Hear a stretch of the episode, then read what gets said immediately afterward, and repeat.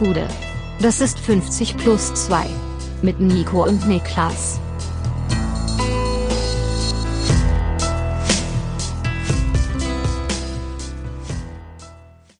»50 plus 2 Bundesliga-Rückblick«. Äh, mein Name ist Nico Heimer und bei mir sitzt der Mann, der sich heute Punkt 0 Uhr die Maske runtergerissen hat und gesungen hat, I'll be looking for freedom, Niklas Levinson.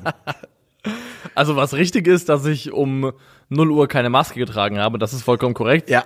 Aber auch weil ich in einem, obwohl ich, eigentlich war ich in einem Kontext, wo es vielleicht gar nicht doof gewesen wäre, aber man muss Ah, auch, gut, die waren alle getestet. die waren alle getestet, ja. Alle Da- negativ man muss da, ja.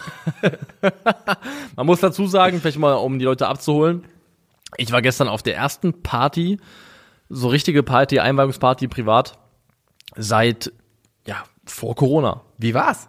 Es war ein bisschen surreal am Anfang. Man musste auch so seine Sozialkompetenz-Skills wieder so ein bisschen ölen. Ja. Weil ich kam auch dahin und ich kannte den Gastgeber und seine Freundin.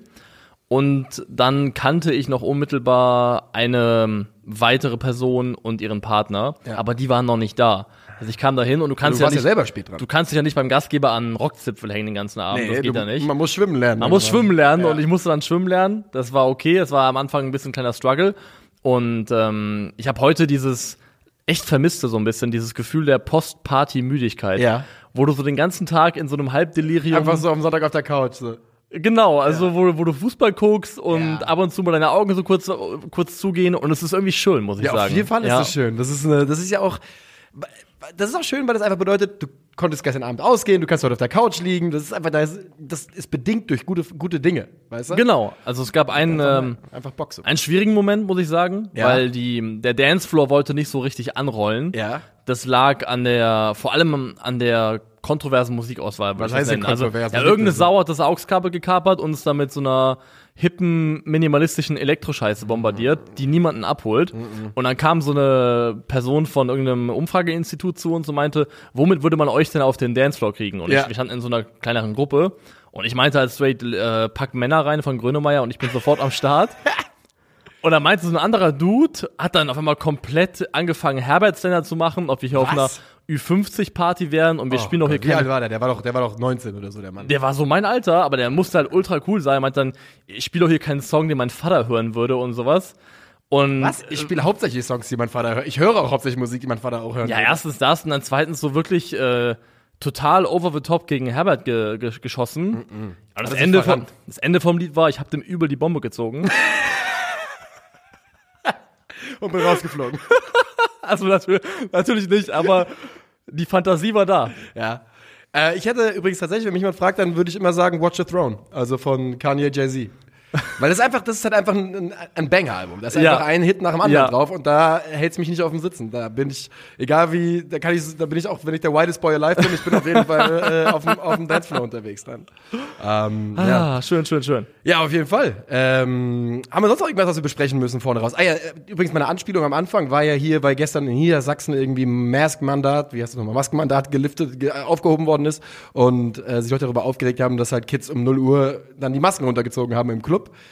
Und man natürlich sagen muss, ja, das ist natürlich nicht clever, wenn man feiern geht und sowas, aber auf der anderen Seite reden wir da von irgendwelchen besoffenen Teenagern. Also, wir sollten da auch nicht die Ansprüche zu hoch stellen, glaube ich. Die Ansprüche nicht so hoch stellen, ich kann ich, kann es doch nicht fassen, dass wir immer noch über sowas reden. Ja, ach. Weil alles, was ich sagen will, ist, ich bin einfach nur froh, dass ich kein Teenager war, als diese ganze Scheiße passiert ist. Und ähm, Respekt an alle Teenager, wirklich, die das hier durchgezogen Genau. haben, äh, die letzten zweieinhalb Jahre und äh, aufeinander und auf andere Menschen damit aufgepasst haben. Ähm, ja, vielleicht mit die leidtragendsten, denn das sind halt sehr prägende Jahre, die da einfach geklaut worden sind.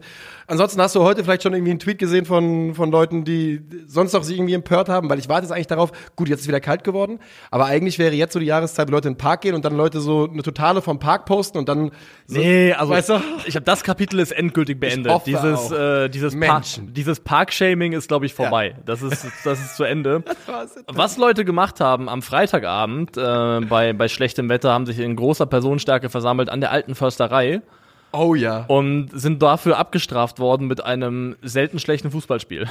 Ja, ich wollte dich auch fragen, wie nennt man das? Intensiv Union gegen Köln oder wo wo wo Ja, das sind so ein? diese beschönigenden Attribute, die man so einem Spiel zuschreibt, wenn man nicht sagen möchte, dass es letztendlich einfach nur ein Grottenkick war. Einfach nur ein ganz, ganz schlimmes Fußballspiel. Bei, ähm, bei Köln fehlt Tony M. von Anfang an und äh, Tony Lopati gilt auch diese Saison auf jeden Fall, denn äh, man merkt es einfach, dass der Zielspieler vorne drin fehlt. Anderson und Uth äh, in vorderster Front für die Kölner.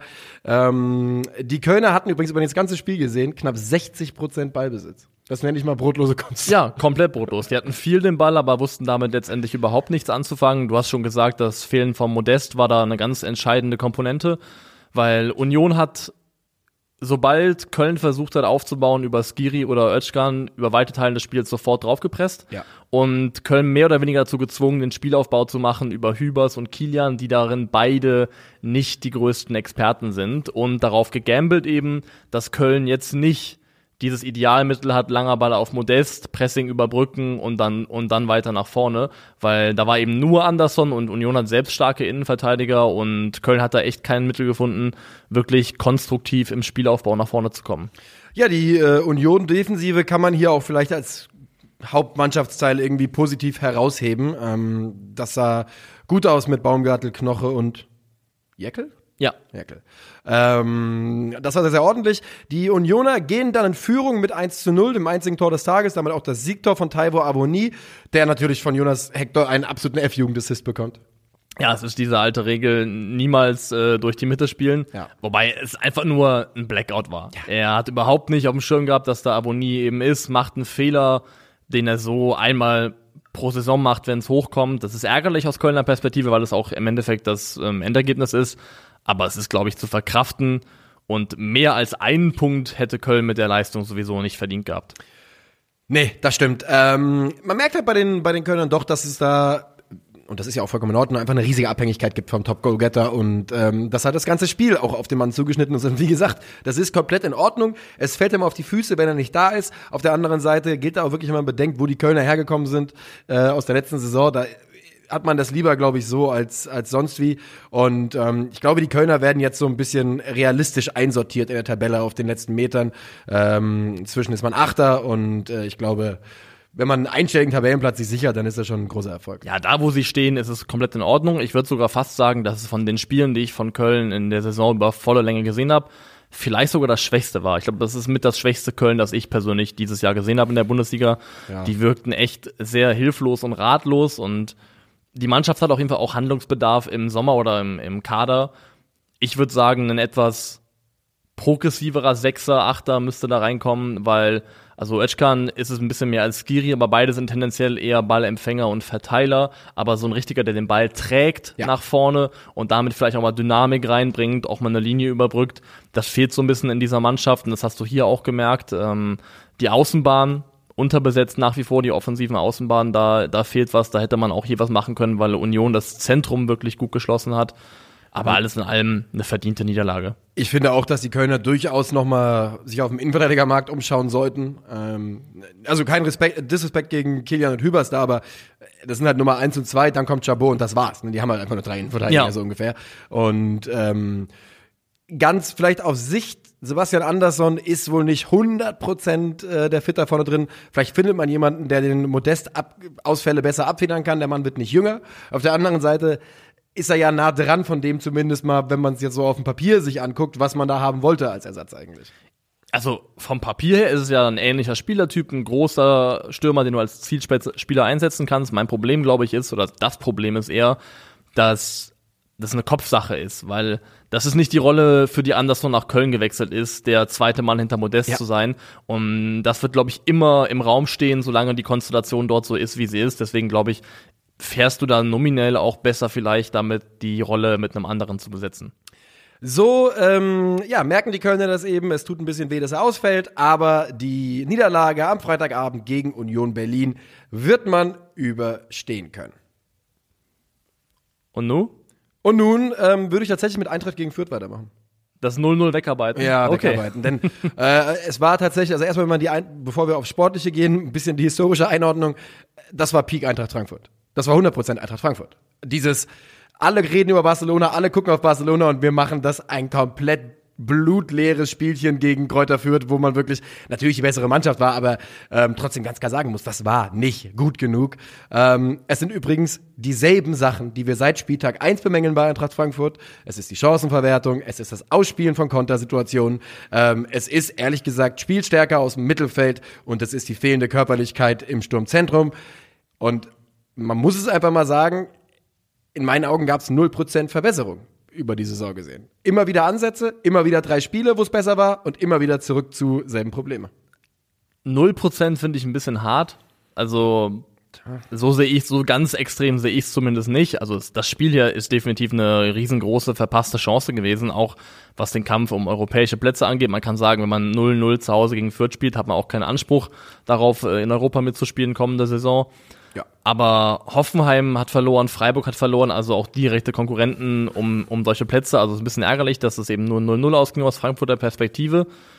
Ich finde, es waren eigentlich wieder Gelegenheiten da, Momente da, in denen man die gereicht haben müssten, um dieses Spiel zu gewinnen. Das ist richtig. Allen voran eben wieder Jesper Lindström. Ja. Das ist, äh, ich habe mal reingeschaut.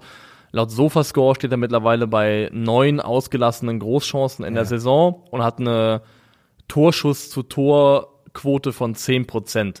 Das heißt, er hat, glaube ich, habe 50 Schüsse für ihn registriert und er hat eben fünf Tore gemacht, also 10 Prozent. Und zum Vergleich, ein Flügelspieler, der aber auch ähnlich seine Rolle interpretiert, äh, Musa Diaby steht da aktuell ähm, bei 26 Prozent äh, Umsetzungsrate und wenn Lindström nur 20 Prozent hätte, wäre er jetzt schon bei 10 Saisontoren, wenn man das so hochrechnet. Ja, das ist wirklich diese Quote, die ihn da abhält davon, eine ganz herausragende Rookie-Saison zu spielen Ja. in der Bundesliga. Denn fußballerisch ist er einer der besten Neuzugänge oder einer der spannendsten jungen Spieler, die in die Bundesliga reingekommen sind. Da bin ich überzeugt von. Aber ja, diese, diese Quote. Aber ey, das ist halt auch bei ihm wirklich, der muss diese Saison haben. Das ist halt, die muss man ihm einräumen. Dieses Es Jahr. ist überhaupt kein Grund, irgendwie panisch zu werden oder, oder unzufrieden zu sein. Also was wiederum gut ist, er steht bei 7,79 progressiven Pässen, die er pro Spiel empfängt. Also die, wenn, wenn die Zahl, das ist keine überragende Zahl, der Wert, aber der ist gut, der ist in Ordnung. Sollte auch mit Abstand Meister der Ähm, Eintracht, glaube ich. das könnte sein und das, der Wert spricht dafür, oder wenn der hoch ist beim Spieler, zeigt das, dass der Spieler sich gut bewegt und Ja. sich frei läuft und Wege findet, wie er eben offensiv in Szene gesetzt werden kann. das Und das, wie kein kann er eben sehr, sehr gut. Nur die Umsetzung vorm Tor, die hapert noch ein bisschen. Ja, und was auch so ein bisschen ein wiederkehrendes Problem ist, wo man jetzt langsam an den Punkt kommt, wo man sich halt fragen muss, ja gut, wir kriegen sie irgendwie nicht gelöst, ist, also Kamada ist unter Glasen an Schatten seiner selbst tatsächlich jetzt, ähm, muss man so sagen. ist übrigens mit zwei Toren trotzdem der beste SGE-Torschütze des Jahres bis jetzt. ähm, aber ich weiß nicht, wo es da liegt. Es gab noch mal, es gab ja mal den Europakamada, Ja. aber das reißt es auch nicht mehr so ganz raus in der Wahrnehmung.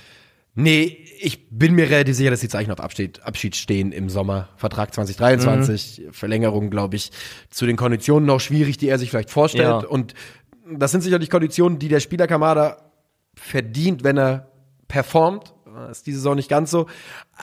Ich muss aber, man muss aber auch mal sagen, also wirklich meine Wahrnehmung und jeder weiß auch, dass ich bei der, ich bin zwar am Spieltag immer Optimist, aber im Großen und Ganzen ist man als Eintracht-Fan einfach Pessimist, das gehört dazu. ähm, ja, der Kader ist nicht gut genug aufgestellt, um ähm, in solchen Spielen dann auch vielleicht noch von der Bank großartig was machen zu können. Und ja, ich meine, du spielst halt mit Lindström und Boré als nominelle Spitzen. Die sind halt zusammen zwei Meter groß. Und ähm, das reicht halt nicht, ne? Das reicht halt nicht. Und das ist so ein bisschen das Problem bei der Eintracht. Und ehrlich gesagt, das ist auch schon die, ne, das war auch schon das ganze Ding. Die Fürther haben das maximal in Ordnung gemacht. Also das war nicht gut von Fürth. Und die Eintracht, du hast es Also- auch schon gesagt, hätte auch durchaus mal einer reingehen können, aber das hilft halt nicht. Defensiv war das von Fürth okay. In Fürth hat in der gesamten Partie in der gegnerischen Hälfte 62 erfolgreiche Pässe gespielt. Und in der zweiten Halbzeit einen gesammelten XG gehabt von 0,03. Also vor allem nach dem Pausenpfiff offensiv überhaupt nicht mehr stattgefunden. Und äh, dementsprechend, also für Fürth ist dieser Punkt das absolut höchste der Gefühle gewesen in diesem Spiel. Ja, das glaube ich wohl auch. Was bei der Eintracht halt wirklich auch wieder in diesem Spiel aufgefallen ist, ist halt, und da sind wir wieder beim Thema, was ich gerade schon gesagt habe, es ist der Wahnsinn, wie, wie konsequent sie versuchen, Boré und Lindström mit hohen Bällen zu finden. Also, Ja. und ich meine, wirklich, ich mag beide sehr, aber sie sind halt einfach, das ist einfach nicht kann man ganz klar sagen, das ist nicht ihre Kernkompetenz und nicht mal, wenn du so einen Ring der Kompetenzen ziehst, dann ist es auch nicht ein dritten Ring oder sowas, Ja. sondern ganz außen steht, hoch anspielen. Es kommt natürlich auf die Art des hohen Balles an. Wenn das ein hoher Ball hinter die Kette ist, den du erlaufen kannst, dann ist es okay. Aber wenn du die Erwartungshaltung hast, dass also Boré noch ein bisschen mehr, aber dass vor allem Lindström irgendwas anstellt mit einem hohen Ball, den er im Rücken zum Tor verarbeiten soll, dann ja, dann setzt du den Spieler falsch ein. Ja, das glaube ich wohl auch. Und äh, so geht's also jetzt mit dem 0-0 gegen Kräuter Fürth, mit der, das kann man wohl sagen, missglückten Generalprobe ähm, in Richtung Heimspiel gegen Barcelona am kommenden Donnerstag. Auf der anderen Seite, ich schaff's schon wieder, dass ich das jetzt als positives Zeichen sehe und irgendwie denke, naja, wenn wir, ähm, wenn wir das hier so das war eigentlich immer gut, so sind wir halt und dann sind wir in großen Spielen da. Ja. Die ähm, Fans waren wieder da. Eine Sache möchte ich an dieser Stelle sagen. Ich habe unendlich viele negative Sachen gegen die Rückkehr der Fans, gegen Ultras, gegen, und zwar nicht nur in Frankfurt, in Dortmund, überall gesehen. Und ich finde es Wahnsinn. Es ist so nervig. Es ist so nervig. Es ist komplett nervig. Es ist wirklich. Auf Twitter habe ich gesehen, die Eintracht-Fans, die Ultras haben das Ganze, es war nur, es ging nur um die Ultras, es ging nicht ums Spiel. Wie wird das überhaupt, wie liest du das überhaupt da raus, wenn 90 Minuten für Eintracht gesungen wird? Wie liest du raus, dass es dann nur um die Ultras geht?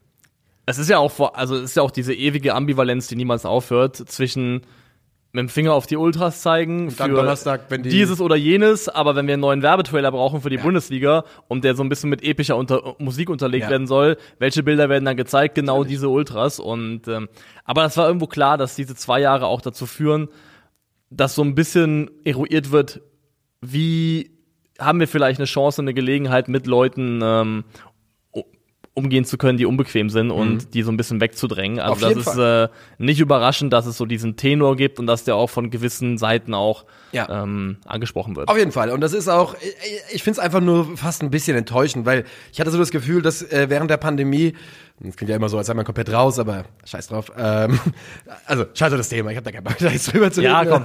ähm, aber man hatte so den, das Gefühl ja, dass die, ähm, dass man halt so an den Punkt gekommen ist, oh Mann, wir brauchen die Ultras so sehr, das ist ja auf jeden Fall ein großes Thema und ist alles so scheiße ohne. Und dann in der Sekunde, wo es halt wieder ein paar Klicks bringt, wenn man schreiben kann, äh, das und das. Sport 1 hat den Vogel abgeschossen, die irgendwie, bevor die, bevor in Dortmund die Türen aufgeschlossen worden sind, einen Artikel gemacht haben in die Richtung von äh, unschöne Szenen.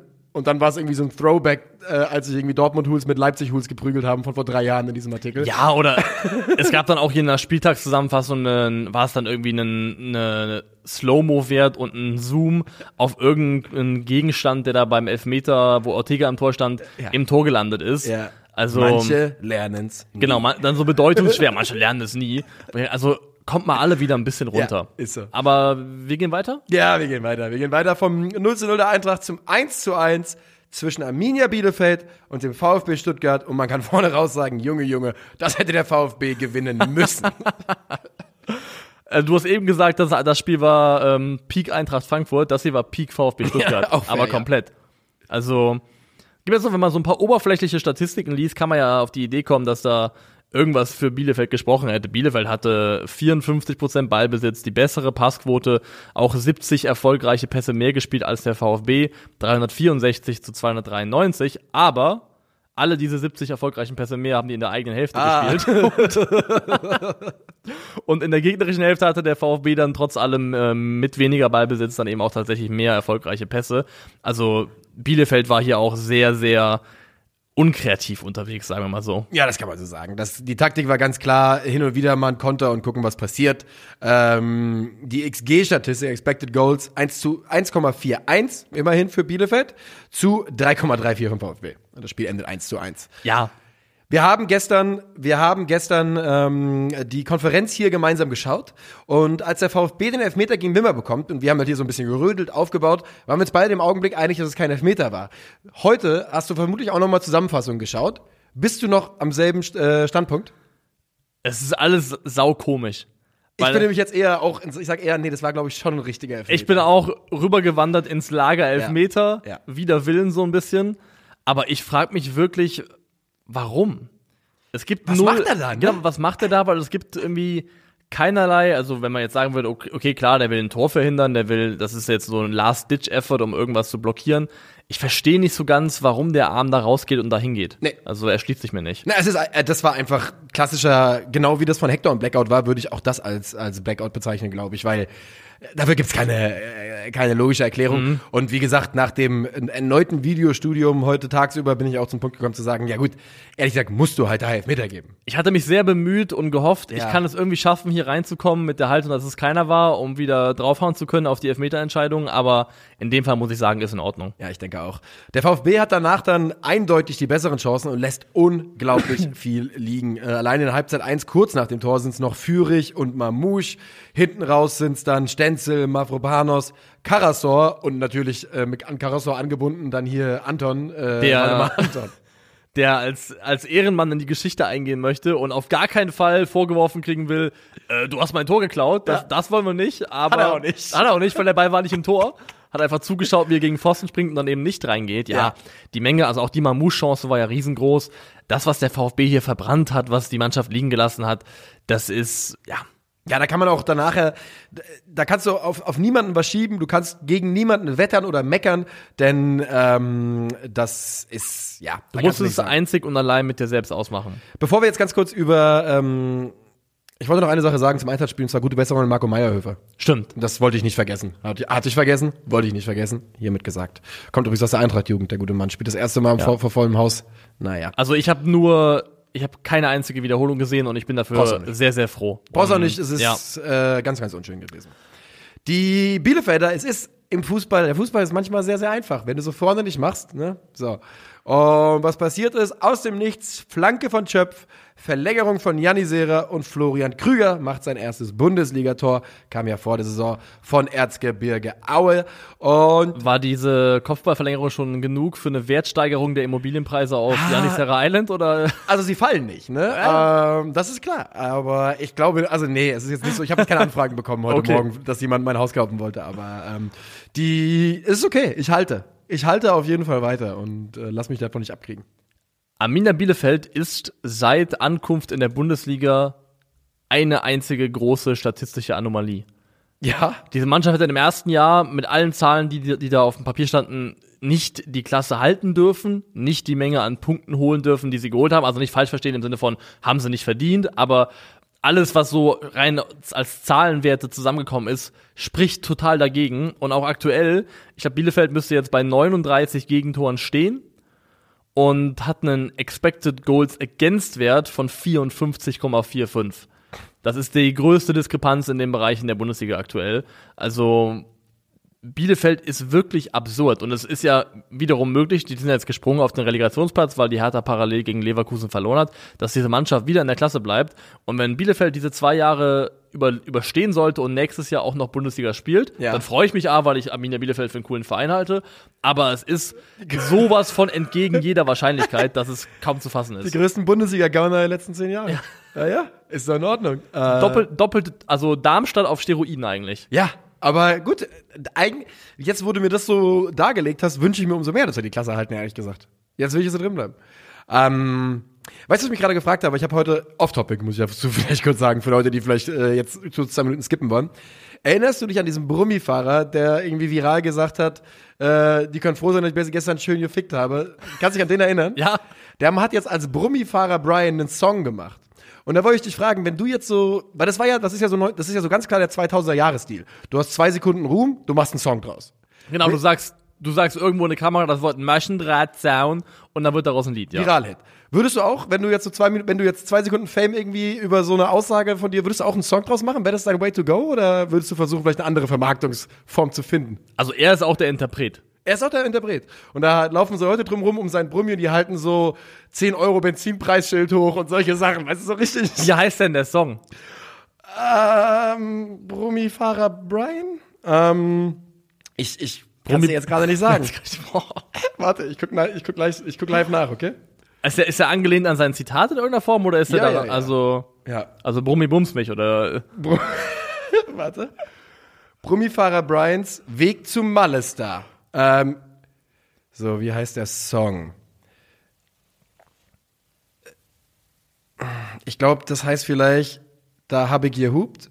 Das ist auf jeden Fall, das ist auf jeden Fall sechsfach nacheinander. Da habe ich gehupt, da habe ich gehupt, da habe ich gehupt, da habe ich gehupt, da habe ich gehupt, da habe ich gehupt, da habe ich gehupt, da habe ich gehupt, ist die, ist die Hook auf jeden Fall. Also sehr eingängig, das ist ja auch wichtig für Mallorca, dass die Leute sofort mitsingen können, dass die Schwelle niedrig ist, um auch einzusteigen. Also Ich lese gerade den Text, es tut mir leid. Das ist, nee, ich lese, aber das ist eine Frechheit. Ist- Ich bin Brummi Brian, ich liebe Hupen und Feiern, ich sitz am Steuer mit richtig dicken Eiern. Also ich bin jetzt fertig damit. Also ich dachte, das wäre irgendwie lustig, was Brummi Brian uns hier liefert. Das ist ja was hast du erwartet? Es ist Mallorca. Also, Ich wusste das nicht, dass es nach Mallorca gehen würde. Ich dachte, vielleicht will der in der, in der Philharmonie auftreten oder so. Elbphilharmonie. Ja, sein. Perfekte Akustik, ja. ja. Ja, das ist, soll ja perfekt sein. Zweitbestes akustisches Gebäude in Deutschland. Funkhaus in der Leperstraße gewinnt. Ist das so? Ja, wegen Saal 3. Gilt als bestes Recording-Studio für Orchester aller Zeiten. Was Leute ja nicht wissen, wir sitzen seit Folge 1 in Saal 3. Wir sind halt, ja, aber ehrlich gesagt, dafür ist die Akustik nicht gut genug. ähm, aber das ist auch für größere Sachen gedacht, äh, Saal, äh, Saal 3. Studio 3. Äh, 3. ja, so, so viel zu Promifahrer Brian. Ich wollte es nur mal kurz fragen, ob du dann auch nämlich, ob ein Song der Way to Go wäre, weil ich bin so ein schlechter Sänger, ich müsste auf jeden Fall mich komplett, wie sagt man, äh, akustisch botoxen lassen. Also, genau. Äh, komplette Autotune-Karawane rausgeholt Ja. und dann halt Playback bei Live-Auftritten, ne? Ja. Sogenannten Live-Auftritten. Und würdest also, du Malle machen? Würdest du Bier, Bierbau? Ja, wenn dann da. Auf, auf Karneval hätte ich keinen Bock. Ja. Ich würde schon, Mallorca ist auch schön warm. Da ist, äh, kannst im T-Shirt Mhm. rumlaufen. Das ist schön. Ja, dann trittst du neben so, nach so Legenden wie zwischen Mia Magma und Icke Hüftgold, kommst dann du. Und wie heißt du? Boah, müsst ihr da überlegen, wie ich heiße. Ja.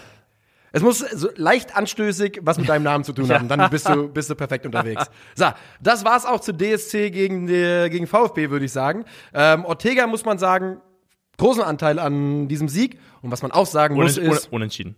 an diesem Unentschieden. Gefühlter Sieg. Gefühlter Sieg. Gute Besserung an Fabian Klos, der sich da ganz übel den Kopf angehauen hat. War ein paar blöde Momente dabei an dem Spieltag. Also was so Verletzungen anging. Ja, heute auch Jakob Moder in, in England mit einer ganz hässlichen Knieverletzung. Irgendwie war es ein verfluchter Tag, was das betrifft. Oder ein verfluchter Spieltag zumindest.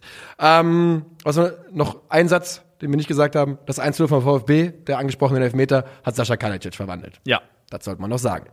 TSG Hoffenheim gegen den VfL Bochum. Und dieses Spiel endet 1 zu 2. 15.000 Leute waren in Hoffenheim im Stadion, 30.000 waren erlaubt. Das haben wir jetzt ein bisschen sacken lassen, so Ja. für, für einen kleinen Moment, ja. Das ist, das ist einfach schade, dass das so ist, dass es eben ähm, Vereine gibt in dieser Liga, die bei so einem Ereignis, wo man eigentlich sagen müsste, normalerweise im Idealfall müsste da das Stadion einfach voll strömen von Ja. Leuten, die da hinwollen. Wenn dann eben wir von einer halben Auslastung sprechen, 50 Prozent, das ist schon ein bisschen bitter. Äh, die haben das Spiel bekommen, das sie verdient haben, nämlich eine 2 zu 1 äh, Niederlage, wo man, also Grillitsch war noch dazwischen, deswegen ist das zweite nicht offiziell, aber fast. Oh, wirklich? Hat er es nicht bekommen? Nee. Aber fast sagen kann, dass äh, Manuel Riemann beide Bochumer Tore vorbereitet hat. Oh, wie ärgerlich. Das nervt mich jetzt übertrieben, dass er noch dazwischen war. Wurde das Eigentor gewertet offiziell, ja? Das habe ich gar Nee, nicht das hat nicht das Eigentor, aber der Abschlag wird von Grillitsch dann nochmal ähm, verlängert oder abgefälscht, unfreiwillig, und deswegen zählt das nicht mehr als unmittelbarer Assist von Manuel Riemann für Asano. Es ist ein Spiel, das in der ersten Halbzeit ja, relativ wenig bietet, ehrlich gesagt. Ähm, die, äh, die TSG kommt nicht ganz ins Spiel, wie sie es wollen. Und dann fällt eben durch Takuma Asano das 1 zu 0. Das macht er gut, wie er da den Abschlag, den Abschlag aufnimmt, von links reinzieht und abschließt, macht er sogar sehr, sehr gut. Ist aber auch ein bisschen einfach, oder? Es ist ein bisschen einfach, zu einfach, weil er zu keinem Zeitpunkt so richtig einen Gegenspieler hat, der ihm auch Druck gibt. Also Akpoguma läuft so ein bisschen alibimäßig mit. An der Stelle würde ich sagen, dass es noch ähm, Elvis Rechtsbescheid zu erwähnen gibt, der dann einen sehr guten vertikalen Lauf gemacht hat, einen Spieler mitzieht und auch so ein bisschen dazu beiträgt, den Raum für Asano zu öffnen. Aber ja, Hoffenheim hat da einfach zu inkonsequent verteidigt. Brechen, stimmt was nicht mit Hoffenheim in den letzten Wochen? Ich habe das Gefühl, sie lassen so da, da. Gefühlt ist so ein bisschen der, der Vibe verloren gegangen, ja. Den Eindruck habe ich auch. Ähm, gut, werden wir nicht drum trauern, aber es fühlt sich auf jeden Fall so an. Die, äh, die Bochumer machen fast noch das 2 zu 0 vor der Halbzeit, denn direkt kurz davor ist äh, Pantovic komplett frei durch. 35 Meter läuft er auf den Keeper zu, vergibt den halt. Ja. Nicht mal aufs Tor. hatte auch einen Nebenmann, den er hätte mitnehmen können. Ist einer von denen, wenn du ihn machst, dann redet keiner drüber, aber so sehr, sehr schwierig. Also muss man eigentlich auf 2-0 stellen und dann ist es ja auch die äh, TSG, die zwischenzeitlich ausgleicht. Genau. Durch David Raum, Das ist eine Hereingabe von rechts, die Kramaric halb verlängert, halb durchlässt. Und ähm, dann ist es äh, David Raum, der den Ball nimmt von der 16er Kante und mit sehr, sehr viel Gefühl ins äh, rechte Eck schlänzt und Ja. hat er wirklich stark gemacht. Das, was er gegen Deutschland äh, unbedingt, äh, gegen Deutschland, für Deutschland, gegen Niederlande unbedingt wollte, ist ihm da gelungen. Der schlägt absolut brillant ein, äh, der Ball. Das Ganze ähm, passiert nach Hoffenheims bester Phase. Die kommen nämlich in der zweiten Halbzeit ganz gut raus. Das kann man schon sagen und belohnen sich da dann eben. Und äh, ja, dann machen eben, wie du schon gerade eben angedeutet hast, Riemann Asano das Ganze nochmal. machen das Ganze nochmal. Und das ist dann eben da, wo Grilic den Fehler macht, von Asano einfach auch dupiert wird. Und es darf dir als Bundesligamannschaft nicht passieren, dass du ein Spiel 2 zu 1 verlierst und am Ende sagen musst, ja, beide Tore vom Gegner hat der Torwart Ja. vorbereitet. Das ist, spricht einfach für eine sehr, sehr schlechte Absicherung in der Defensive. Also gut, ich habe ja jetzt äh, zur Kenntnis genommen, dass das zweite Assist Riemann nicht bekommen hat. An dieser Stelle DFL schämt euch. Ähm, würde aber gerne wissen, ob es das schon mal gab. Ein Keeper mit zwei Torbeteiligungen in Anführungszeichen in einem Spiel. Bestimmt Eine nicht. gute Frage. Wenn ich äh, in irgendeiner Form mit Opta verwandt wäre, könnte ich die beantworten, aber kann ich in dem Fall nicht. Ist nicht mit Opta verwandt, ja. Opta, kann man. Ähm, die Bochumer mit diesem Sieg, also die, die, sind halt drei Punkte hinter Mainz 05. Also äh, wenn bei Mainz 05, wir sind gerade noch in den allerletzten Zügen von diesem Spiel. Ähm, die sind, also die können eher nach Europa gucken als in den Abstiegskampf gerade. Sollten sie nicht machen, wäre wahrscheinlich eine blöde Idee, aber könnten sie tun. Also mein letzter Satz, den ich hier stehen habe zum Spiel, ist, äh, für mich sind die 35 Punkte gleichbedeutend mit dem Klassenerhalt. Nicht rechnerisch, aber dass das nochmal eingeholt wird, dass die nochmal da bis unten hin durchgereicht werden, halte ich nahezu für ausgeschlossen. Ja, ich glaube es auch. Ähm, Asano hat noch ein drittes Tor gemacht übrigens. Das Ganze wurde dann aber wegen Foul von Polter abgepfiffen. Und da sind wir, glaube ich, beide derselben Meinung. Das war kein richtiger Pfiff. Ich Oh, kann, ich kann verstehen, warum man es pfeift. Und ich kann auch verstehen, warum du als Verteidiger pisst bist, wenn es nicht gepfiffen wird. Weil es ist so, dass wenn du einen Arm, einen Unterarm im Rücken hast, im Nacken hast, der bringt dich aus der Balance, der, der behindert Macht dich in der leichter, Situation, ja. macht sich leichter. Und das kann man irgendwo verargumentieren, dass es vielleicht ein unfairer Vorteil ist, der sich verschafft wird. Aber ich finde, gleichzeitig muss es im Fußball eine Grauzone geben, innerhalb derer es okay ist, sich vermeintlich unfaire Vorteile zu verschaffen. Und die gibt's vor allem so in diesen 1 gegen 1 Situationen im Strafraum, bei Flanken, ruhenden Bällen. Und hier hätte ich auch eher gesagt, Tendenz, lass weiterspielen. Ja, ja, es ist halt, ja, ich, ich frage mich dann auch immer, ob bei, bei solchen Entscheidungen, ob dann auch so die Spielsituation so ein bisschen mit reingezogen wird dass man sagt, boah, das ist natürlich, damit entscheidet man dieses Spiel. Aber, also ich bin einfach der Meinung, dass Polter da Handwerk, ja, klar ist er da ein bisschen heftig bei der Sache, das, das würden wir auch, wird auch keiner leugnen, aber ich finde, irgendwie, irgendwas sagt mir, das ist kein Foul, das ist Ja. noch wirklich in dem Rahmen, wo man sagen muss, das ist noch in der Härte im Profibereich, glaube ich, die durchgehen müsste. In Summe ist es zu wenig für mich auch, um es eigentlich abzupfeifen, ja. Aber es äh, kostet die Bochumer nichts, denn den Sieg fahren sie trotzdem ein. Wichtige drei Punkte für Hoffenheim, die zweite Niederlage in Folge. Und ähm, du sagst es, ich glaube, man kann an den VfB Bochum heimlich, vorsichtig, ohne zu, zu jinxen mal sagen, weißt du, man kann so, man kann so über den Tisch rüber gucken, zunicken und sagen, wir sehen uns nächste Saison. Genau. Man kann gratulieren, sie müssen es auch nicht annehmen, noch nicht, aber man kann es schon mal so ganz leise zuflüstern. Und bevor wir zum nächsten Spiel gehen, muss ich dich bitten, kurz Pause zu drücken, denn ich muss meine Nase putzen. Und weiter geht's. Muss seltsam sein für die Leute, ne? Wir sagen, wir machen kurz Pause und eine Zehntelsekunde später sage ich einfach aus dem Nichts, weiter geht's und äh, es geht weiter. Es ist unsere, es ist nicht eure Pause, es ist unsere Pause. Genau, genau, genau. Äh, für euch gibt's keine Pausen bei uns.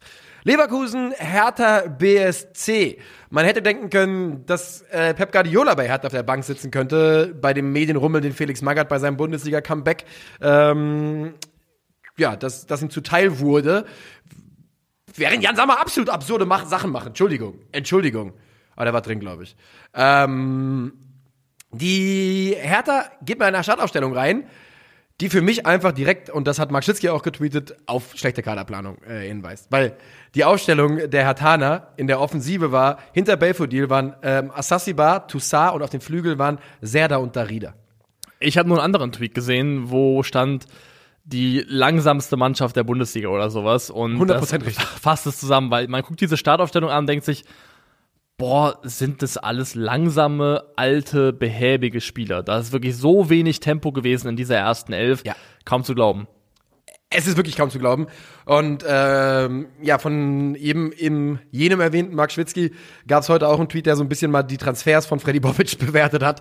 Und die sind tatsächlich, das lässt sich nicht anders sagen, doch ganz schön verheerend aus heutiger Sicht. Ähm, aber das dürfte für niemanden jetzt eine Überraschung sein, denn sonst steht man auch nicht auf der Position, auf der man halt steht, wenn ein paar Transfers zünden. Nee, das ist äh, das eine ist die logische Folge vom anderen. Klar, also die das der Gesamtclusterfuck Hertha ist größer als das Jahr Freddy Bobic, Natürlich. aber es spielt da natürlich auf jeden Fall mit rein und die Erwartungshaltung von dem, was man sich von Freddy Bobic erhofft hat, war natürlich eine eklatant andere. Vielleicht ist er wie äh, wie Kevin in der einen Folge Superkickers. Hast du es geschaut? Ah, ich Nee, hab doch, ne? ich hab, Ja, also, ja, natürlich, ne, aber. Kiekerheimer ist okay, ist na okay. klar, ja, ich bin Da- äh, Kulturheimer. Kulturheimer, ja, da gibt's auf jeden Ich Fall habe schön Vicky und die starken Männer geguckt. Bei den Kickers gibt's gibt's eine Folge, da ist so einer von den Spielern, Kevin, der so ganz okay ist, aber eigentlich nicht so gut. Der, der findet einen Ball, der einmal unter ein Auto geraten ist und dann so eine, so eine Delle hat. Und dann kann er den so schießen in so einer Bogenlampe und durch diese Delle im Ball fällt er immer runter mit so einer unberechenbaren Flugkurve ins Tor rein. Und über diesem Ball schummelt er sich zu einem Probetraining bei einem viel zu guten Verein, Aha. wo er aber dann nicht mit dem Ball spielen darf. Und dann der scheiße halt, ist. Und dann wird er halt, ja, exposed. Exposed. Genau. Und äh, Ja, das Ganze nennt sich in der NFL Deflategate und hat Tom Brady vier Spiele gekostet. ja, also äh, ungern gesehen mit dem mit, Bell, mit Bällen hier Ja, ein bisschen. und das hat dann irgendwo was mit Freddy Bobic zu tun. ja. Achso, du meinst, die, seine, die ganzen, seine ganzen Transfers haben mit. Frankfurt, Frankfurt war der Ball. Frankfurt war dieser Ball. Ja, ihr hört hier first, Frankfurt ist ein kaputter Ball, der mal vom Auto überfahren worden ist. ähm, mit dieser Startaufstellung geht's also gegen Bayern 04 Leverkusen und ähm, dort verliert man mit 2 zu 1 und hat dabei bahnbrechende 34% Ballbesitz. Das ist natürlich erstmal nichts Schlechtes. Also, weder, ist weder schlecht noch es ist überraschend. auf jeden Fall nichts Gutes. Das, da kann man sich ganz einig sein. Es ist nichts Gutes. Ähm, und ähm, die Leverkusener gehen auch nach 35 Minuten in Führung. Musa Diaby findet Lucas Alario, der das absolut perfekt macht. Das ist Weltklasse. Ja. Das Tor von der Bewegung zwischen den Innenverteidigern raus zu den beiden Kontakten ist es ein absolutes Weltklasse-Stürmertor. Ja, wir haben beide gestern hier gesessen, haben dieses Tor gesehen und haben uns angeschaut. Puh, okay, das war krass. Ähm, wie der Ball auch einschlägt, wo der einschlägt, aus der Drehung, spitzer Winkel, hoch ins lange Eck. Boah, Es ist eine von der von Anfang bis Ende eine perfekte Sequenz gewesen von Alario. Wirklich ein wunderbares Tor. Vielleicht sogar das schönste des Spieltags. das könnte schon wirklich sein. Und ähm, dann gehen die Leverkusener also in Führung und der Kommentator in der Konferenz Ja. sagt, Hertha bricht ja gerne mal auseinander. Fünf Minuten später kassieren sie quasi dasselbe Tor. Es ist wieder Diaby, ähm, der über rechts kommt ähm, in diesem Augenblick. Der findet Bellarabi in der Mitte und dessen Ballannahme reicht, damit Dedrick Boyata äh, sich ins Reich der Träume verabschiedet. Ja, also Bellarami macht es tatsächlich. Er zieht erst, also sein gesamter Lauf vor diesem Tor ist echt gut. Er kommt von außen, zieht er in die zentrale Position, deutet an, dass er tief geht. Boyata geht den Weg mit und dann sagt er einfach, ja, lässt sich den Rücken von Boyata einfach wieder fallen. Und wie du schon gesagt hast, das reicht komplett aus. Und Boyata hat nur Augen für den Ball, hat, äh, obwohl Bellarabi zeitweise vor ihm ist, also er weiß, dass der Spieler da ist, der verschwindet ja nicht in dem Moment, wo er hinter ihm ist. Ja. Also Boyata ist, ist ja kein Baby, Nee. wo wenn du so dieses Spiel machst, wo du die Hände duellst, wo dann der Mensch einfach puff, Hallo Kuckuck. Ja hallo Kuckuck. Ja. Also wo dann, wo dann, ah ja, dann gibt's den nicht mehr. Muss er weg sein. Ja, muss er weg sein. Also Bellarabi ist ja noch da. Und nur Orientierung, nur Auge für den Ball, überhaupt kein Interesse daran, was im eigenen Rücken passiert. Also Dedrick Boyata ist auch leistungstechnisch einfach an dem Punkt, wo der zu 0,0% noch Kapitänsmaterial ist. Aber Dedrick Boyata hatte doch in meinem Kopf, war die erste Saison bei Hertha von ihm richtig gut. Ja. Puh. Also richtig gut ist vielleicht ein bisschen groß, aber sie war gut für Hertha-Verhältnisse. Und mittlerweile ist es aber leistungstechnisch wirklich, also rechtfertigt diese Kapitänsbinde in, auf keinster Art und Weise. Und ähm, ja, einfach schlechtes Abwehrverhalten, aber das hat dieses Spiel so ein bisschen durchzogen. Beim ersten Tor, finde ich, kann man einfach sagen, Alario, da muss man keinen Schuldigen suchen bei der Hertha. Aber hier ist es der Boyata, der nicht aufpasst und dann macht Hertha ja aber tatsächlich, wo man denkt, okay, jetzt brechen sie einen noch den Anschlusstreffer.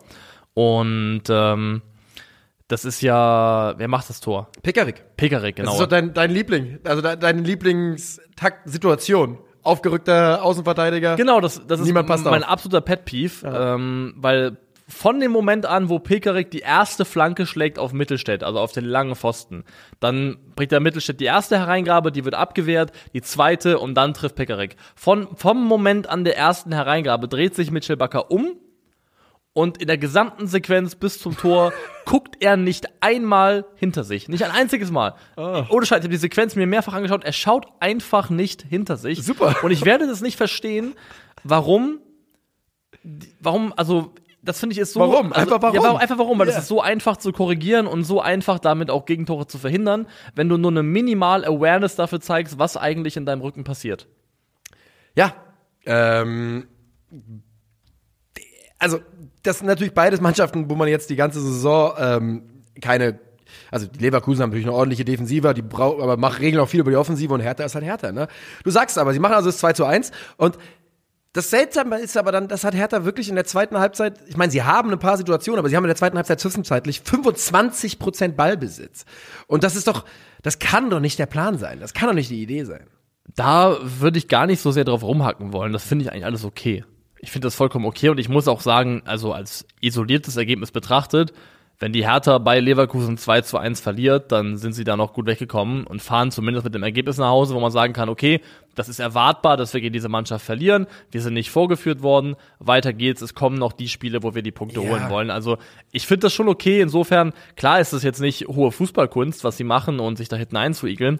Aber ich erwarte bis zum Saisonende von Hertha auch nichts anderes mehr. Ich glaube, da wird alles jetzt dem pragmatischen Ziel Klassenerhalt untergeordnet. Ja, aber ich finde, also du hast da recht und trotzdem würde ich es genau deswegen äh, anders interpretieren, weil du sagst es, die, die Spiele kommen noch, wo man die Punkte holen muss. Es gibt noch, geht noch gegen direkte Konkurrenten. Aber ich verstehe nicht, warum du nicht gegen Leverkusen beim Stand von 2 zu 1 und du merkst, okay, also wenn wir hier einfach so weitermachen wie jetzt, dann holen wir hier gar nichts, keine Chance. Nicht einfach sagst, okay, scheiß drauf, was haben wir zu verlieren? Reißen wir die Bude auf, gucken, was passiert. Und gut, wir reden von Leverkusen, das könnte super schmerzhaft schief gehen. Ja. Aber warum, vielleicht eierst du in 2-2 rein? Vielleicht eierst du ein 2-2 rein. Natürlich, das, die Möglichkeit gibt es immer, aber ich glaube, im Zweifelsfall ist die Wahrscheinlichkeit höher, es dass du 5-1 aufmachst ausgeht. und es 5-1 ausgeht. Und das ist dann auch Das wieder eine schwierigere Aufbauarbeit danach für einen Trainer, als wenn du 2-1 verloren hast und sagen Mhm. kannst, okay, vom Ergebnis zumindest her waren wir eigentlich nah dran. Ja, ja, mag sein. Äh, die Hertaner übrigens, das muss man auch sagen, hat es gestern leider auch mit dem Verletzungspech blöd getroffen. Schwolo und Stark mussten raus mit Verletzungen. Ähm, die Leverkusener marschieren hingegen einfach weiter, sind inzwischen auf sechs Punkte an die Dortmunder ran. Zu denen kommen wir gleich, aber erstmal müssen wir zum Tabellenführer. Der war nämlich in Freiburg zu Gast. Der war in Freiburg zu Gast und äh, dem kann man jetzt dann auch nach diesem Spieltag ähnlich wie Bochum noch nicht offiziell, aber so halb zur Meisterschaft gratulieren, denn Borussia Dortmund, um die es dann nachher noch geht, die haben sich ja jetzt eigentlich final verabschiedet, würde ich behaupten. Und äh, in der ersten Halbzeit hat Frank Freiburg das echt tatsächlich sehr gut gemacht, kompakt und gut verteidigt und dementsprechend sich dieses 0-0 zur Pause auch verdient. Ja. Das sah echt ordentlich aus, vor allem in der Defensive. Ist jetzt nicht so, dass die Freiburger selbst nach vorne wahnsinnig viel Gefahr hätte, hätten entfalten können, aber dann ist halt eben Halbzeit und dann kommen die Bayern raus und dann ähm, Wird's anders. Wird's Lass, anders. Bevor wir mit zweiter Halbzeit reden, ich habe nämlich zwei Punkte zu dem Thema. Erstmal Gratulation an die Bayern. Hier sind jetzt mal, alle Bayern-Fans können jetzt hier mal reinschreien, drei Sekunden jubeln, alle anderen, für euch ist die Stille. Das war schön, oder? Und ähm, ich muss eine Sache dich erstmal fragen. Findest du es gut, dass Jogi Löw Bundestrainer AD genannt wird, außer Dienst? Das regt mich so auf. Niemand rennt, nennt Bru- äh, Rudi Völler so. Niemand nennt, äh, nennt Jürgen Klinsmann so. Moment. Hat das, hat das ein verirrter Reporter gemacht oder Ne, ist das, das, ist mir schon, das ist mehrfach ist mir aufgefallen. Ich reg mich dann, es hat mich heute wieder aufgeregt, aber es ist mir schon mehrfach aufgefallen, dass der Bundestrainer außer Dienst ist. Das ist doch nicht, das ist doch nicht Papst. Das ist doch kein Leben langes, das ist doch kein Amt, was du verliehen bekommst. Gut, der kriegt ja auch eine Bundestrainerrente. Der hat ein Bundestrainerbüro, was ihm bis zum Lebensende zur Verfügung Wirklich? Hat gestellt er ein wird. Büro? Ja, natürlich. Hat einen Bunde, also einen Bundestrainer AD Fahrerdienst. Äh, Ich, wirklich? Ich raste glech komplett aus, muss ich sagen. natürlich nicht. Du wirst auch gerade krass rot, aber Ich muss jetzt wirklich, ich wurde jetzt gerade, also, richtig sauer geworden. dann hätte, hätte dein Weltbild komplett erschüttert. Ich meine, das hätte mich überhaupt, überhaupt nicht überrascht, jetzt wo du es gesagt hast. Ich dachte, es passt komplett zum DFB. Aber naja, der Bundesliga Also- AD war auf jeden Fall da und Jürgen Klinsmann ist keiner und Rudi Völler auch nicht. Nee, aber der Bundestrainer AD genießt nicht ganz die Privilegien von dem Bundespräsidenten AD. Das muss man nochmal klarstellen an der Stelle. Das stimmt wohl. Ähm, Wissen wir nicht. wissen wir nicht, aber zumindest offiziell ist das nicht der Fall. So, zweite Halbzeit Bayern, Leon Goretzka Time. Leon Goretzka-Time ist nach einer schönen Freistoßhereingabe von Kimmich, Kimmich, zur ja. Stelle und äh, schädelt ein. Gute Hereingabe, schwierig für einen Torwart, aber trotzdem sieht Mark Flecken da einfach nicht gut aus, kann man schon auf die Kappe vom Keeper setzen. Und ähm, dann kommt Freiburg aber tatsächlich nochmal zurück, zumindest zwischenzeitlich zum 1 zu 1, durch den natürlich eingewechselten Nils Petersen, 20 Sekunden auf dem Feld. der das auch hervorragend macht. Wirklich ein sehr schön gespielter Angriff. Ja, der verarscht natürlich die komplette Bayern-Abwehr damit, dass er halt direkt nach der Einwechslung in den Zweikampf an der rechten Auslinie geht und dann einfach, und in der Sekunde ist er allen erwischt. Als er dann Ja. zurück in Richtung Strafraum läuft, ist keiner mehr, der sagt, das ist meiner, sondern da ist er einfach.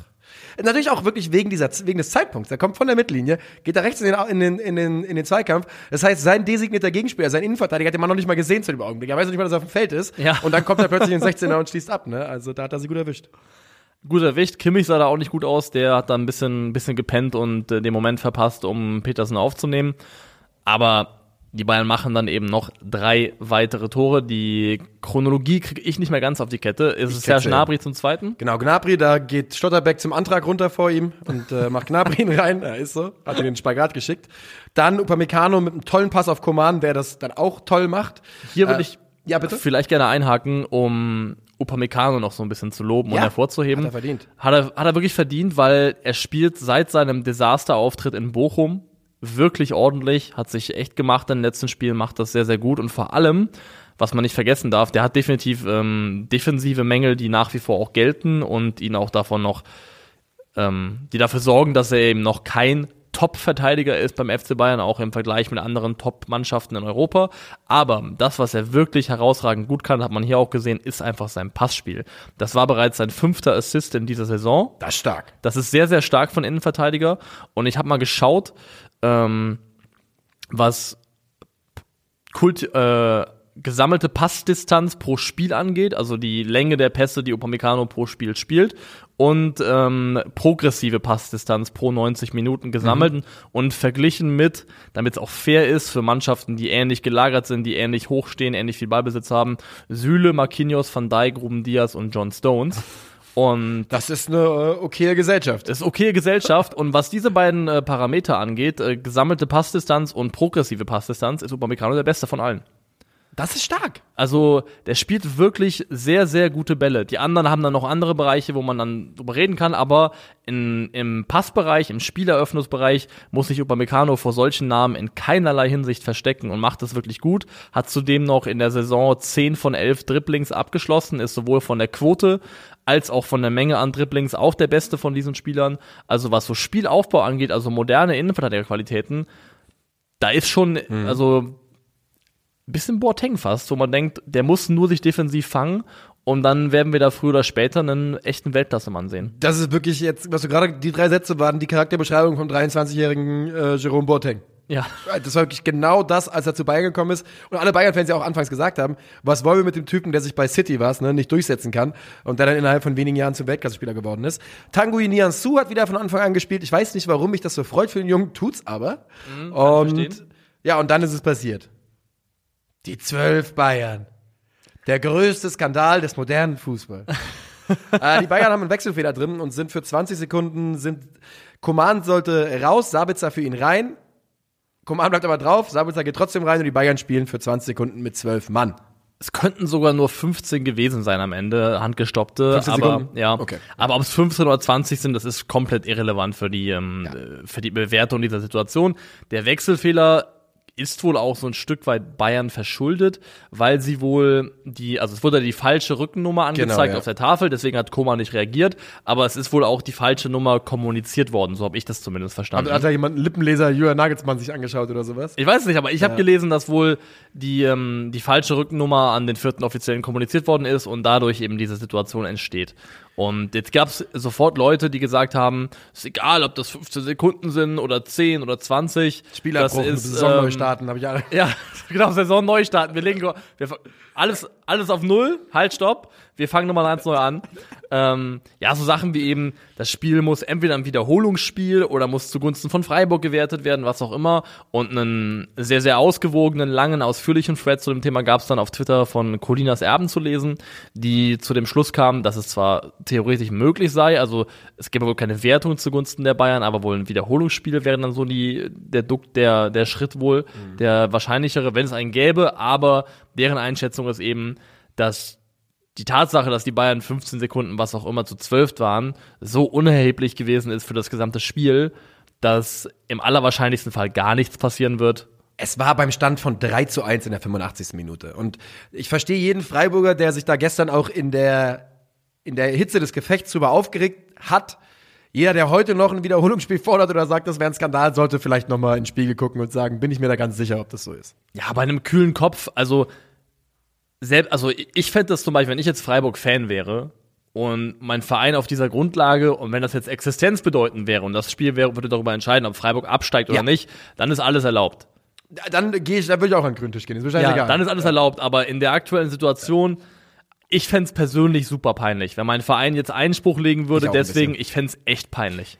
Ich auch ein bisschen, ja. Muss ich schon sagen. So gewinnen die Bayern 4 zu 1, denn der eingewechselte Sabitzer, der zwölfte Mann, äh, macht eben auch noch eins. Ähm, dann vielleicht ein Tor zu hoch, das Ergebnis, glaube ich. Das kann man sagen. Aber ansonsten habe ich zu dem Spiel nichts mehr zu melden. Und du? Nö. Dann gehen wir dahin, wo es äh, richtig wehgetan hat. Und zwar für den BVB. Die Dortmunder empfangen gestern im vor vollem Haus, endlich wieder volles Haus, im Westfalenstadion RB Leipzig. Die Fans machen anfangs gute Stimmung, sagen das Ergebnis stimmt. Und der BVB geht 1 zu 4 baden. 15 gute Minuten, vielleicht 20 gute Minuten am Anfang. Und dann reißt es doch ganz schön ab und ähm, Conny Leimer und Christoph von Kunku machen Feuerwerk. Ja, am Tag, als Conny Leimer traf. Ja. Den, den muss der Kommentator wohl gesagt haben. Wir haben ja gestern einen Livestream gemacht, muss ja. man dazu sagen. Und Niklas hat wirklich in der Sekunde, als Conny Leimer getroffen hat, dieses Lied angestimmt. Und scheinbar. Und ich fand das auch stark. Ich, ich sagen, auch. ich fand's gut. Aber ich habe einen Tweet dazu gesehen und ich vermute, dass diese Person eher das Spiel geschaut hat als unseren Stream. Mhm. Und äh, scheinbar hat der Kommentator das auch gesagt. Äh, gerne Bezugnahme an der Stelle. Brüder im Geiste. Ja. Sehr schön. Ja. Und wir haben ja am Anfang so ein bisschen nach dem 1 zu 0 gerätselt, okay, Gibt es da vielleicht irgendwas, irgendwen, der Emre Can in die Bedouille bringt und noch mit reingenommen werden könnte in die Verlosung, was das Gegentor angeht und die Verschuldung des Gegentores? Aber wenn man sich die Sequenz einmal, zweimal, dreimal, viermal, fünfmal anschaut, es gibt nur einen Hauptschuldigen bei diesem Gegentor. Und der ist sogar doppelt schuld. Der ist doppelt schuld, das ist Emre Can. Emre Can verliert den Ball, vertändelt den Ball. Ähm, er muss gar nicht aufdrehen. Er ja, kann genau, genau. hintenrum über den Torwart neu aufbauen. Er hat überhaupt keinen er, Grund aufzudrehen. Er hat null räumliches Gefühl dafür. Er merkt kein bisschen scheinbar, dass Leimer auf ihn kommt, obwohl ja der Pass in größter Bedrängnis zu ihm kommt, mitten im anstehenden ja. Leimer. Also es ist wirklich seltsam. Und dann Leimer erobert den Ball hervorragend, spielt einen tollen Pass, macht einen tollen Lauf und Emre Can läuft den, checkt den Lauf und biegt dann links ab zu André Silva und lässt Leimer einfach die, wirklich die entscheidenden 10 Meter in den 16er ja. alleine reinlaufen. Muss man gleichzeitig sagen, finde ich auch, also was so Bewe ballferne Bewegung angeht, von André Silva auch gut. Weil André Silva macht genau das. Er zwingt Emre Can in eine Entscheidungssituation. Genau, ein Dummy-Lauf. Er ja. zwingt ihn in eine Entscheidungssituation zu sagen, okay, wen track ich? Ja. Silva oder Leimer? Und die richtige Entscheidung wäre zu gewesen, darauf zu setzen, du musst Leimer mitverfolgen, weil das der gef gefährlichere ja. Lauf ist. Und Silva kann dann entweder Witzel, hinterherkommen, der war auch derjenige, der dann auch echt eigentlich auch mit ein bisschen mehr Tempo hätte zurückgehen müssen. Und darauf müsst du spekulieren. Aber diese, diese Millisekunde, dieser Moment, also er biegt ja auch dann zu Silva ab, aber es reicht schon, um Leimer den Vorsprung zu geben, um dann eben den Ball so in Empfang nehmen zu können. Äh, an dieser Stelle muss man sagen, also Conny Leimer kann man dieses Tor wirklich nicht hoch genug bewerten, finde ich, von vorne bis hinten. Auch der Abschluss dann noch. Das ganze Spiel von ihm war eine 10 von 10. Unglaublich. Und, aber der Pass von Kunku war natürlich auch wieder stark. Ja. Der, ich hoffe, das stimmt, ich äh, rezitiere jetzt einfach einen Tweet, bei 41 Torbeteiligungen jetzt wettbewerbsübergreifend steht an dieser, in dieser Saison. Ich hoffe wirklich, das stimmt. Ich habe jetzt nicht nochmal gecheckt, ist mir nur gerade eingefallen. Ist natürlich absolut wild. Und passend zu dem Thema, macht halt äh, Conny Leimer auch das zweite und Emre Can fälscht es unglücklich ab zum 2 zu 0. Ja, Emre Can hat wirklich einen komplett gebrauchten Arbeitstag erwischt. Beim, bei dem Gegentor ist es dann immer auch Pech. Da ja. fälscht er einfach blöd ab und sieht, sieht scheiße aus, aber da kann man jetzt nicht so sehr von Schuld sprechen wie beim ersten Gegentor. Das dritte Tor bereitet äh, Leimer dann vor und auch das ganz wunderschön mit der Hacke oder mit der Sohle legt er ihn zurück in den Rücken zu Nkunku, der, ähm, der dann ins lange Eck vollendet. Aber sowohl bei dem Gegentor als auch beim vierten dann später, was Daniel Olmo macht, zum 4-1 Endstand. Zwischenzeitlich hat noch ähm, Daniel Malen getroffen und so einen kurzen Moment äh, geweckt von, könnte hier was gehen? Der wirklich sehr kurz war, weil Sehr, sehr kurz, ja. Leipziger direkt wieder antworten. Es ist komplett erschreckend für mich, wie viel Platz und Zeit Leimer bei der Vorlage beim dritten Tor in, im Strafraum hat, wie viel Raum um ihn herum ist und wie viel Olmo hat. Also, was, was bei Olmo passiert, da muss man auch dann gar nicht mehr anfangen, rauszuklamüsern, wer da, welcher Verteidiger da was gemacht hat, so richtig, weil es sind einfach alle weg. Alle sind weg und da bei dem Olmo-Tor ist es vor allem für mich auch beim, eigentlich bei, beim dritten und beim vierten, beim vierten aber ganz besonders, ist es für mich Jude Bellingham, der überhaupt der, der, der Mittelfeldspieler ist, der mit dem Rücken zur Situation steht, nicht im, im Blick hat, dass was hinter ihm passiert. Und ich würde allgemein sagen, das ist für mich eines der schwächsten Spiele, Auf jeden Fall. die Jude Bellingham für den BVB gemacht hat. Ja, das war No-Show. Der, hat, der profitiert davon, dass ein paar Leute noch schlechter aussahen vielleicht, aber äh, das war absolut, da war auch nichts von seinem, von Aggressive Leader oder Anführer vorangehen. In der Situation gesehen, wo er die Kamera umtritt, hast du das gesehen? Das war nach dem ersten Tor schon, ja. Ja, da, Hintertorkamera, warum? Meinst du, das kann passieren, dass es ein Versehen ist? Nee, oder? Nee, das war Absicht. Ja. Weil der Ball ist ja schon, der Ball wird ja in dem Augenblick schon rausgeholt von jemand anderem. Und das heißt, er hat, also es gibt keinerlei Grund, warum der Fuß durchs Netz an die Kamera geht. Ja. Das ist einfach nur bockiges Kind, ganz einfach. Ja. Wirklich, bockiges Kind. Und deswegen eigentlich würde man auch hier sitzen und sagen, ja, der Junge ist ein Teenager, der ist 18 Jahre alt, da hat er mal halt ein schwaches Spiel gemacht. Er hat sich so ein bisschen selber in eine Situation manövriert, wo man nicht mehr ganz so bereit Ja. ist, ihm so viel äh, Nachsicht äh, entgegenkommen zu lassen. Ja, ähm, A durch Leistung, B durch Worte aber eben. Und ähm, da muss man sich daran messen lassen. Wenn er das aber tut, dann ist ja auch alles in Ordnung. Ne? Da muss jetzt die richtigen Konsequenzen daraus ziehen. Das darf passieren, das kann passieren. Auf der anderen Seite will ich eigentlich sagen, das darf und kann nicht passieren, weil dass der BVB dann so auseinandergeschraubt wird, ähm, zu Hause, vor Publikum, zum endlich wieder volles Publikum. Und also das darf einfach nicht passieren. Und dann will ich auch, wenn ich dann hört, ne, hier, oh, Leipzig aber nur 1,13 XG und Dortmund hat da auch 0,84. Ja, ist mir scheißegal. Ich habe das Spiel gesehen und die haben die halt auseinandergeschraubt. Ja. Das ist, also da kann Mats Hummels sagen, was er möchte im, ähm, im Interview nach dem Spiel und das Ergebnis relativieren, wie man will. Das Endergebnis ist 4 zu 1 und wenn das ein, wenn das ein isoliertes Ereignis wäre, könnte man auch sagen, okay, einfach ein Freak-Event passiert, Pech gehabt, was auch immer. Aber Stichwort Konsequenzen. 4 zu 0 und 1 zu 3 gegen Ajax, 3 zu 1 gegen Sporting, 2 zu 1 im Pokal gegen Pauli, 2 zu 5 gegen Leverkusen zu Hause, 2 zu 4 gegen die Rangers zu Hause, 1 zu 4 gegen Leipzig zu Hause. Das sind ein Auszug aus BVB-Ergebnissen aus der laufenden Saison. Hätte ich die Schnauze so voll. Also, nochmal, die, der BVB spielt vom Punkteschnitt eine sehr, sehr ordentliche Saison. Ist alles gut, alles super. Aber ich bleibe da bei meinem alten Take. Es stimmt mit Marco Rose irgendwas nicht. Es kann der Kader sein, es kann der Trainer sein, es kann beides sein, aber irgendwas ist nicht 100% richtig.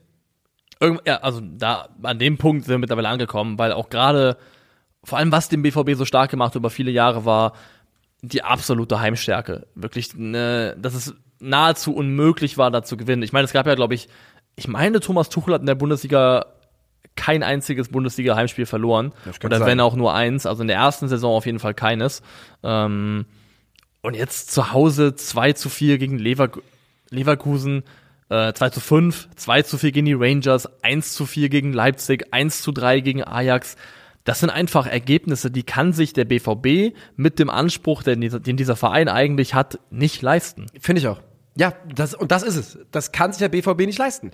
Und ich würde gerne mal von Leuten hören, die vielleicht auch im Stadion waren, ähm, wie sie es wahrgenommen haben, weil wir haben ja natürlich gestern gestreamt und da hat man natürlich dann nicht so den perfektes, das perfekte Gefühl dafür.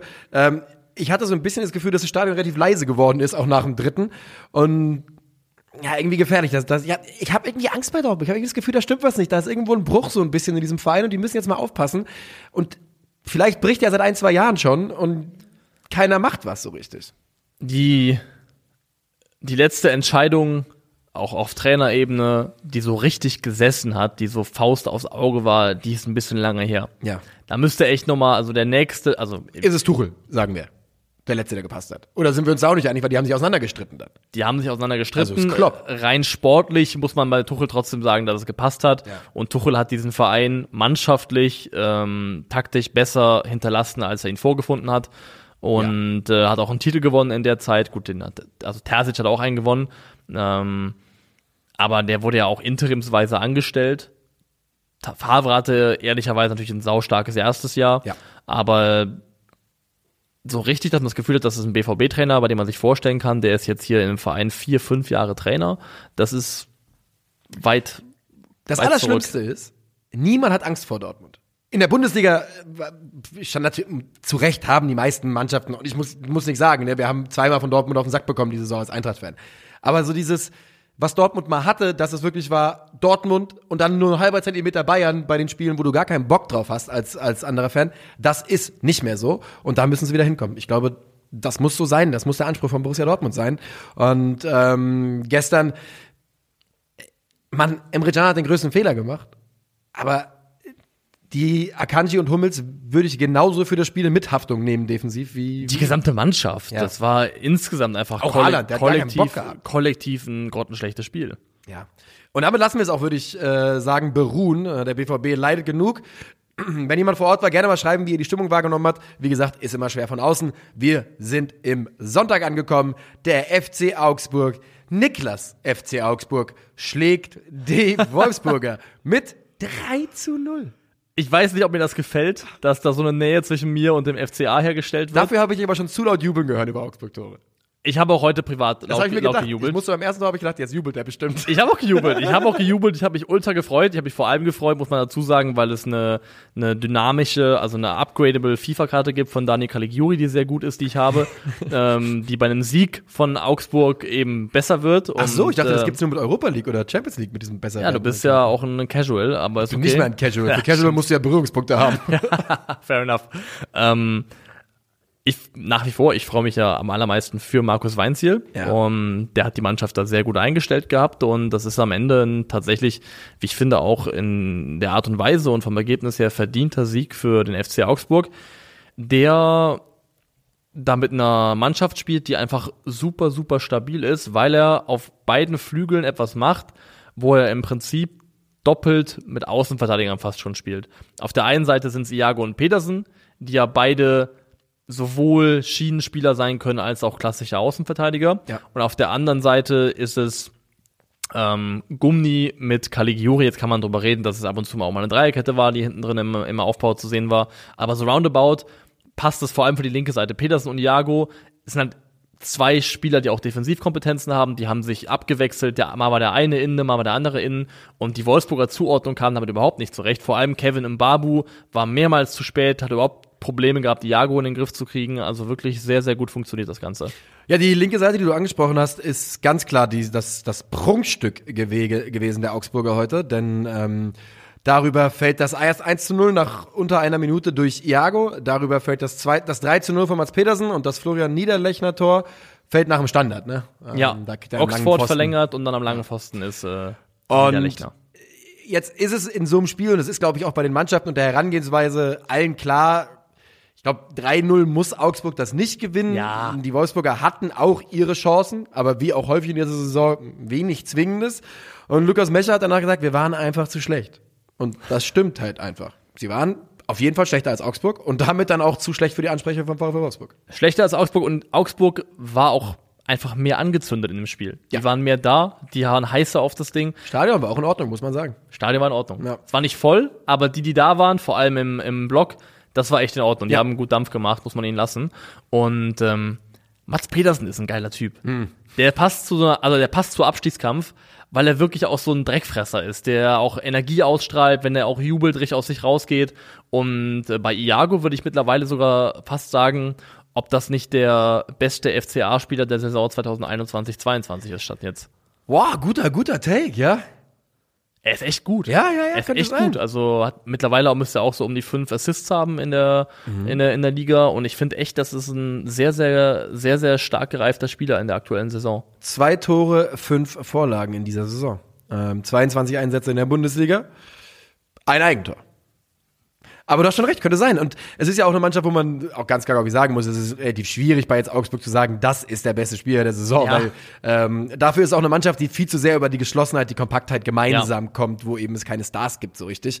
Ähm, Florian Niederlechner trotzdem auch ein bärenstarkes Spiel gemacht heute, muss man sagen. Einige Spieler. Also Reese Oxford hat hinten super stark verteidigt. Also Ja. generell auch ein Spieler, der sich entwickelt hat, der wirklich einen Sprung gemacht hat. Ja. Also Ja, ja, Reese Oxford, eh, da gab es vor so ein paar Monaten, hat irgendjemand uns mal gefragt, hat irgendjemand wollte, dass wir einen Abgesang starten, aber ich glaube, dafür ist man, das ist der falsche Zeitpunkt. Ähm, haben wir jetzt auch schon ein, zwei Mal hier gesagt. Aber das ist ein Aufgesang. ja, es ist ein Aufgesang sogar. Es ist ein Aufgesang. äh, der Ochs steht vor der Fort. Es geht weiter. Ähm, ja, und ehrlich gesagt, ich habe nicht mehr viel mehr dazu zu sagen. Für die Augsburger ist es ein brachial wichtiger Sieg. Ähm, mit einer Niederlage heute ist man punktgleich mit Bielefeld und Hertha, so ist man drei Punkte davor. Zieht Ähm, Wolfsburg ein bisschen wieder mit rein. zwei Punkte der Wolfsburg nur noch. Das ist nicht, äh, nicht gelaufen für die Wölfe. Hat am Mittwoch noch das, Mittwoch oder Dienstag das Nachholspiel gegen Mainz auch zu Hause. Das noch gewinnen und das sieht für den FCA echt richtig gut aus. Und bevor wir weitergehen zum letzten Spiel des Spieltags, würde ich hier echt noch eine Lanze brechen wollen für Ricardo Pepi, der nochmal starten durfte und auch keine Torbeteiligung hatte, aber vor allem beim dritten Tor unheimlich wichtige Sachen macht. Ähm, er ist es, der da den Doppelpass mit, mit Grueso spielt, glaube ich, der sich super löst und eigentlich auch anspielbar gewesen wäre. Also der Ball muss nicht rüber, rüber zu Petersen. Da macht Pepi in meinen Augen lässt Klatschen auf Grueso und macht einen super starken Lauf, dreht sich auf, geht tief und ähm, hatte so echt ein paar Momente und er wirkte auch vor allem heiß. Er wirkte gewillt und wollte was zeigen. Also ich finde, einstellungstechnisch vom Auftreten her passt das alles und ich finde nicht, dass er hier, also hat nicht herausgeragt, um Gottes Willen, aber hat sich echt ordentlich geschlagen. Ja, ich glaube, nicht herausgeragt, ordentlich geschlagen. Damit würde ich es dann äh, auch beruhen lassen dabei. Der Junge braucht halt eigentlich ganz gut, dass es niemand, dass Augsburg niemanden juckt und keiner jetzt mehr. Also, äh, ne, Ja. das klingt wieder so gemein, aber du weißt, was ich meine, ne? Wenn, wenn, keine Ahnung, wenn Schalke Rest in Peace, noch in der Bundesliga wäre und äh, aber für 16 Millionen jemand aus den USA holt, weißt du, dann guckt da die ganze Bundesliga mit Argusaugen drauf, bis der einmal eine Torbeteiligung hat. Ja, aber you called it, Schalke ist da, ne? Schalke ist da. Schalke ist da, Digga. Ich, jetzt, ich darf es jetzt nicht jinxen, aber wenn ich Geld setzen Ja. müsste, wüsste ich, äh, auf welchen Aufsteiger ich tippen würde. Und damit gehen wir zum letzten Spiel des Spieltags und es ist A Tale of Two Halves. Ähm, Borussia Mönchengladbach gegen den FSV aus Mainz 05. heißt die Stadt, ja wissen ja ganz wenige. Ähm, und ja, es ist die erste Halbzeit geht klar an die Gladbacher und die zweite Halbzeit geht noch klarer an die Mainzer. echt kurios, dass das die Gladbacher so weggeben, weil sie waren wirklich in der ersten Halbzeit komplett im Fahrersitz, waren die, die klar bessere Mannschaft. Äh, Mainz war harmlos, wirklich, wirklich Halbzeit harmlos. ging gar nichts, ja. ähm, Da ging weitestgehend überhaupt gar nichts. Also das hat mich echt äh, irgendwo auch überrascht und schockiert, dass das so gelaufen ist. Die, vor allem, weil wir eben in, bei den Gladbachern in der ersten Halbzeit das Gefühl hatten, ach, guck mal hier, das ist eine der besseren Saisonleistungen. Ähm, bis zum 1 zu 0 von Breel Embolo, ähm, Vorbereitung von Neuhaus, auch äh, stark gemacht alles. Und bis äh, davor hatte man so das Gefühl, ach guck mal hier, die sind kurz davor, dass jetzt auch mal durchbricht, die spielen das gut, es fehlt noch die große Chance, dann machen sie das 1 zu 0. Und eigentlich ist das ein Spiel, was vom Verlauf her, wo du das Gefühl hast, ja, eigentlich musst du das irgendwie nach Hause fahren, aber Mainz war ja auch harmlos in der ersten Halbzeit. Also was sie gut gemacht haben, Mainz hat sich so in der ersten halben Stunde grob ähm, bis auf Höhe der Mittellinie zurückgezogen, also hat gar nicht so hoch angelaufen, aber eigentlich immer dann konsequent gepresst, wenn die äh, Bälle rausgingen auf die Außenverteidiger von Gladbach oder wenn sie versucht haben, über Neuhaus oder Stindel aufzubauen. Da war eigentlich immer sofort Gegnerdruck da, sofort gestresst. Und bei dem 1 zu 0 ist es äh, Anton Stach, der sich so, Barrero ist schon auf der, auf der rechten Seite von Gladbach oder von Mainz aus gesehen. Und Anton Stach lässt sich so einen kleinen Tick zu weit rüberziehen auf die Seite.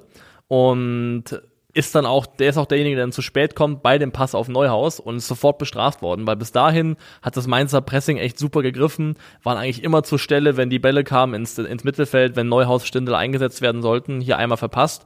Und wie Neuhaus und Stindel das ausspielen gemeinsam mit Mbolo ist dann echt auch ein Super Kombination. das sind so die Art Tore, nach denen man sich denkt, warum ist diese Mannschaft eigentlich nicht besser? Weil es offensichtlich ja, Qualität darin schlummert. Ja, es ist ja, das wissen wir ja auch, dass es Qualität gibt in diesem Kader. Und ja, du hast vollkommen recht. Warum sind die nicht besser? Und dann kommen die Mainzer aus der Halbzeit und sind komplett on fire. Äh, Unisivo macht das Tor nach einer, nach einer wirklich starken Vorlage von Lee, äh, der den Ball da schickt und Unisivo auch mit äh, ersten Kontakt, glaube ich, brillant abschließt. Und wir hatten, ähm, ihr habt ja gerade eben schon gehört, wir haben quasi die letzte halbe Stunde hier so nebenher laufen gehabt. Jan Sommer ist der einzige Grund, warum äh, Gladbach das nicht verloren hat hinten raus. Hinten raus ja, also mal den Kontrast.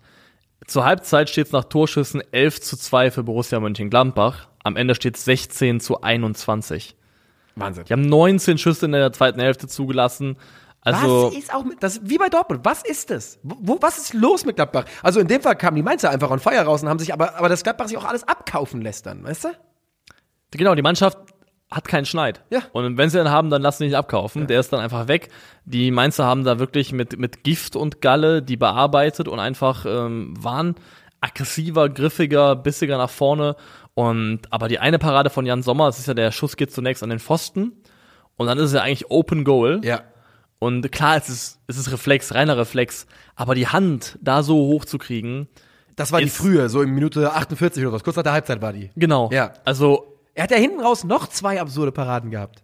Die eine nach dem, nach dem Kopfball und dann der Nachschuss. Also, Jan Sommer wahrscheinlich der beste Gladbacher am Ende hier in dem Spiel. In dem Spiel in der ganzen Saison. Ja. In der gesamten Stimmt, Saison. Also, ja. kaum, kaum auszumalen, wo Borussia Mönchengladbach gerade stehen würde, wenn in der Saison einfach nur ein durchschnittlicher Keeper zwischen den Ja. Pfosten stehen würde.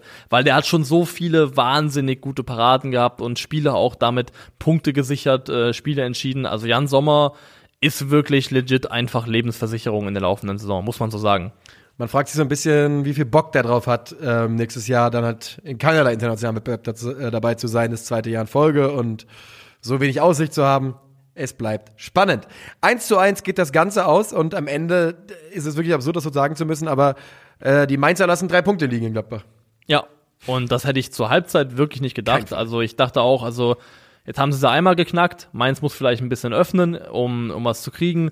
Das heißt, da gehen tendenziell mehr Räume auf. Also ich habe echt erwartet, dass die Gladbacher das relativ reif und auch aus einer Mannschaft, die vielleicht mal einen Schritt nach vorne gemacht hat, das dann auch runterspielen und das Spiel zu Hause für sich entscheiden. Aber so zu schwimmen, also ähnlich wie bei Dortmund, die, der Borussia Park ist überhaupt keine Festung mehr in irgendeiner Form. Nee, überhaupt nicht. Ähm, und das ist ein Problem. Ja, Das ist ein Problem für Gladbach.